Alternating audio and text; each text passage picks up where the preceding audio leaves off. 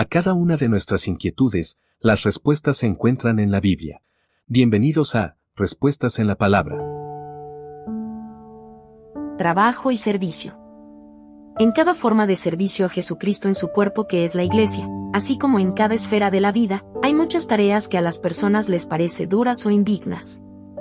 Cuando eso ocurre, con frecuencia cumplen las tareas designadas de mala gana y con murmuraciones contra sus jefes inmediatos, y si la tarea designada es dentro de las congregaciones cristianas, murmuran contra los pastores o los líderes de la iglesia.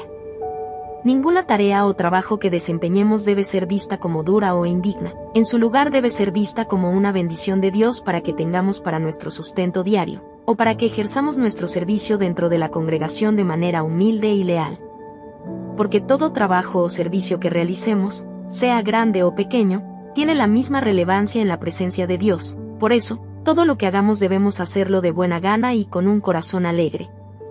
Sabiendo que el Señor es nuestro jefe no solo en lo ámbito religioso sino también en el ámbito secular.